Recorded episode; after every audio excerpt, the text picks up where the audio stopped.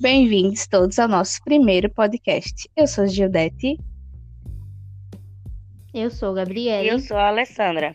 E o tema escolhido para discutirmos neste momento é a pandemia e o afastamento dos alunos da sala de aula presencial e como afetou os estudantes da rede pública.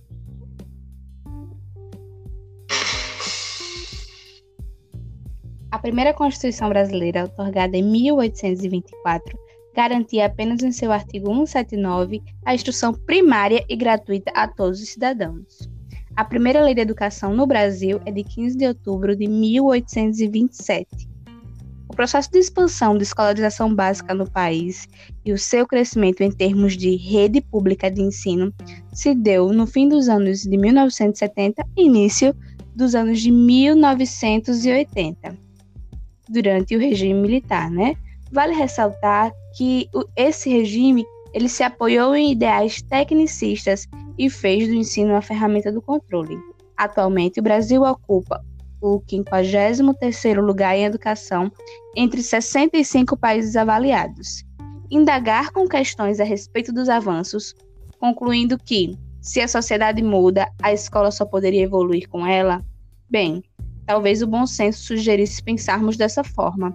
Entretanto, podemos notar que a evolução da sociedade, de certo modo, faz com que a escola se adapte para uma vida moderna, mas de maneira defensiva, tardia, sem garantir a elevação do nível da educação. Porém, houve uma mudança na rotina dos estudantes com o início da pandemia devido ao novo coronavírus, mais conhecido como Covid-19, que surgiu na cidade de Wuhan, na China. E o primeiro caso detectado e confirmado no Brasil foi em 26 de fevereiro de 2020.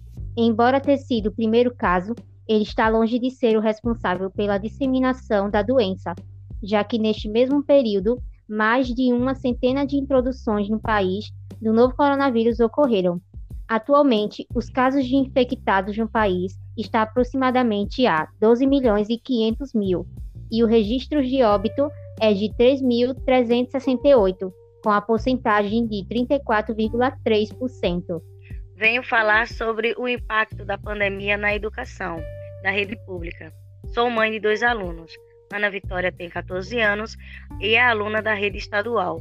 Charles Cauã tem 5 anos e é aluno da rede municipal. E ambos têm enfrentado uma grande dificuldade para acompanhar as aulas síncronas e as aulas assíncronas, já que a internet é instável e trava muito ou cai a conexão. No caso dos meus filhos, só acompanham as aulas gravadas no aplicativo Google Classroom. O tablet deles não suporta o aplicativo do Google Meet, porque o Android é desatualizado. É um KitKat na versão 4.4, o que dificulta ainda mais no aprendizado deles e das outras crianças, que infelizmente nem acesso à internet têm nem mesmo um aparelho para acompanhar as aulas. É a dura realidade da maioria dos estudantes da rede pública. Tem enfrentado a desigualdade social e a desigualdade econômica, que agora na pandemia tem sido mais evidenciada. Segundo o último relatório do Banco Mundial do dia 17 de março de 2021, ele define o quanto é espantosa as estimativas dos efeitos do fechamento das escolas na América Latina e no Caribe. O documento afirma que a pandemia poderá fazer com que 71% dos alunos do Brasil e dos outros países da região não aprendam a ler.